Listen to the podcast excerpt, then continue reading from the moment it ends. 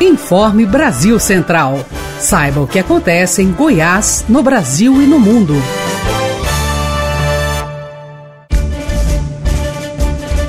Olá para você que nos acompanha, uma ótima noite de terça-feira. Eu sou Guilherme Rigonato e você fica agora com as principais notícias produzidas pelas equipes da Agência Brasil Central. Após o governador Ronaldo Caiado ter dado início à vacinação no estado nesta segunda, os municípios começaram a divulgar os planos de imunização. Vamos saber como vai ser em Goiânia com Camila Teixeira.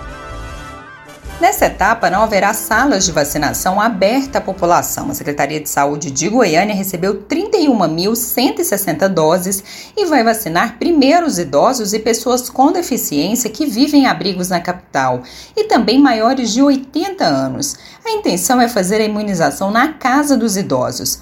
No caso dos profissionais de saúde, 37% deles vão receber a dose da vacina nos hospitais. Na segunda-feira, o governador de Goiás, Ronaldo Caiado, deu início à vacinação em Goiânia na maternidade Célia Câmara e no HCamp. Inicialmente, apenas 15 mil pessoas seriam imunizadas com a Coronavac na capital, já que o estoque recebido seria suficiente para as duas aplicações. Mas a Secretaria de Saúde de Goiânia foi informada que vai receber mais 30 mil doses nos próximos 30 dias e decidiu ampliar a vacinação. A previsão agora é que 30 mil pessoas sejam vacinadas nesse primeiro momento. E ainda falando sobre a Covid-19, Denise Parreira nos conta sobre os pacientes de Manaus que já estão em tratamento em Goiás. Os pacientes com a Covid-19 vindos de Manaus já estão em tratamento aqui no estado. O grupo chegou em voos diferentes. O primeiro pousou no início da noite de segunda-feira e foi levado para o Hospital das Clínicas da UFG. O segundo avião, trazendo os pacientes da capital amazonense, chegou de madrugada. Eles foram encaminhados para o Hospital Municipal de Aparecida de Goiânia. Por conta do colapso causado pela falta de oxigênio nos hospitais do Amazonas, o Ministério da Saúde solicitou que Goiás recebesse 120 pacientes.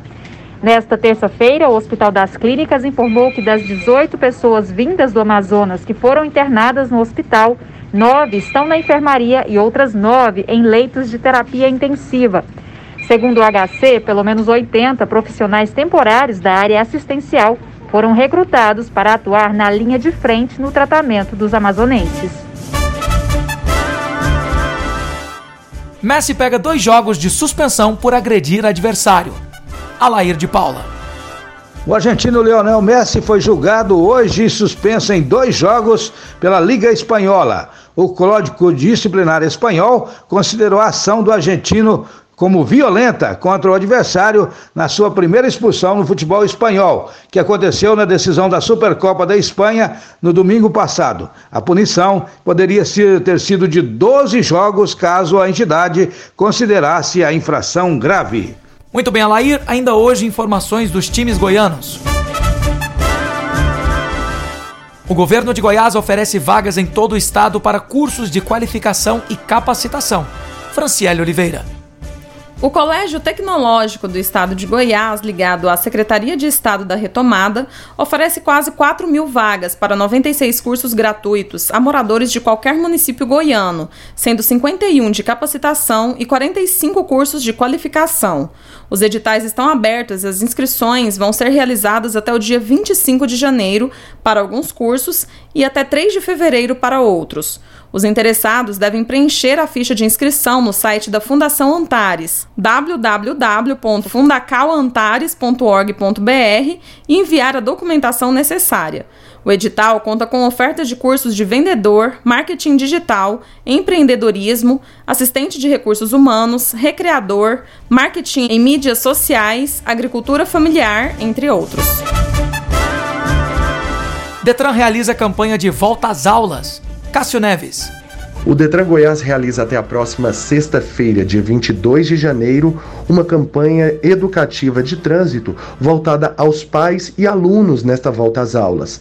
A ação será realizada em frente a diversas instituições de ensino da capital. O objetivo é alertar as pessoas sobre o transporte correto de crianças, o respeito à faixa de pedestres, o uso do cinto de segurança e o estacionamento de veículos em locais corretos. A gerente de educação de trânsito do Detran, Pabline de Carvalho, explica que a infração mais cometida pelos condutores é a parada em fila dupla.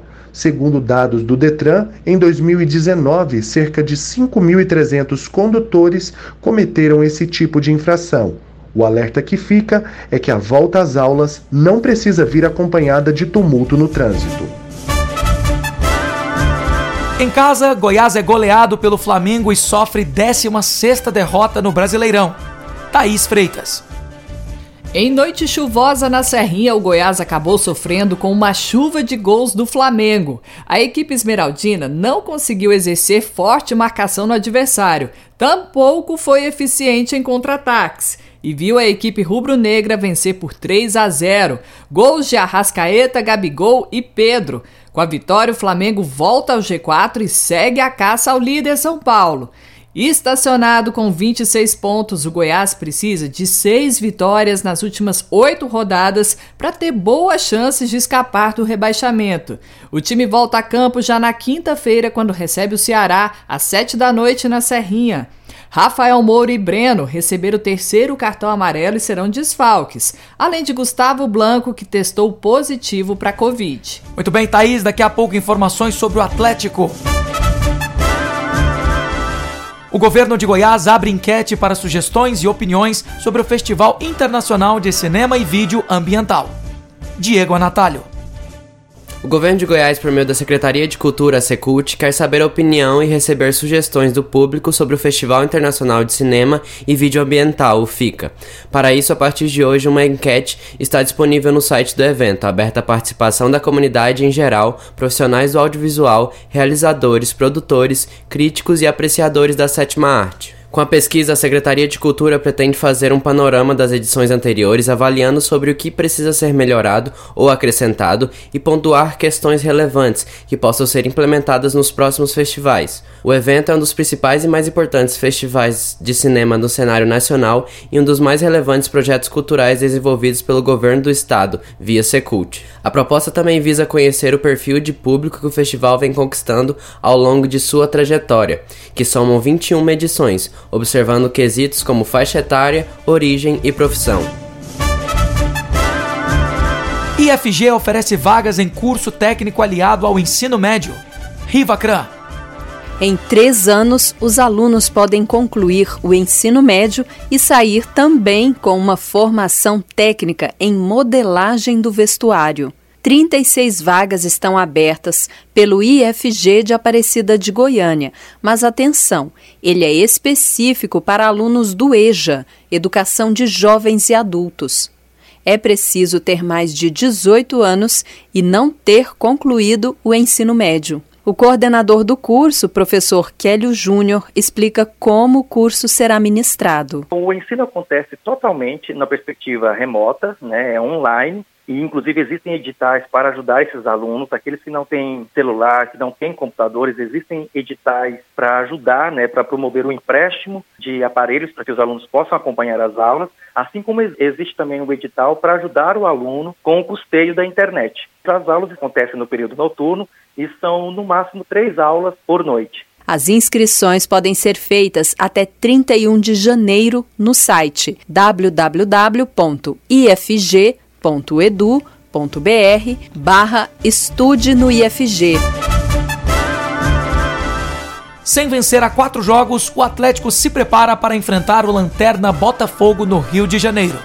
Rupert Nickerson. O Atlético Goianiense enfrenta nesta quarta-feira, às 5 da tarde, no Rio de Janeiro, o Botafogo. O Dragão vem de quatro jogos sem vitória na competição e a equipe terá apenas uma mudança em relação ao jogo contra o Atlético Mineiro, derrota por 3 a 1. A saída de Chico para a entrada de Janderson. Muito bem, Rupert, logo mais informações do Vila. No momento político de hoje, Marden Costa Júnior comenta sobre a entrada do prefeito Rogério Cruz no jogo político. Olá, Guilherme, é você que nos acompanha tanto no rádio quanto nas redes sociais.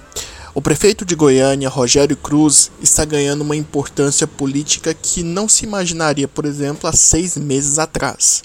Ele hoje está cotado, inclusive, para assumir o comando do Republicanos em Goiás. O Republicanos hoje é comandado pelo deputado federal João Campos. Diante dessa nova dinâmica provocada pela morte de Maguito Vilela e a ascensão de Rogério Cruz, o Republicanos ganha um importante patamar e o próprio Rogério Cruz sai de um anonimato que ele tinha até então para ganhar um protagonismo, para se tornar um player político estadual. Nesse sentido, é muito provável que Rogério Cruz, por exemplo, possa se integrar sem maiores dificuldades a um projeto político estadual, como por exemplo o da reeleição, da possível reeleição de Ronaldo Caiado, que claramente é candidato. Claro, não é hora de se pensar nisso, mas não podemos descartar que Caiado é sim um virtual candidato à reeleição. O Republicanos hoje ganhou uma importante musculatura e é um partido que certamente poderá agregar valor à candidatura do democrata. Como Rogério Cruz conseguirá conciliar tendências políticas divergentes sem criar algum tipo de atrito com uma delas? Aguardemos os desígnios do tempo, o senhor da razão. Após acesso à Série B, Vila Nova anuncia retorno do atacante Frontini para a carreira como jogador e em seguida assumir o cargo na diretoria. Vitor Monteiro.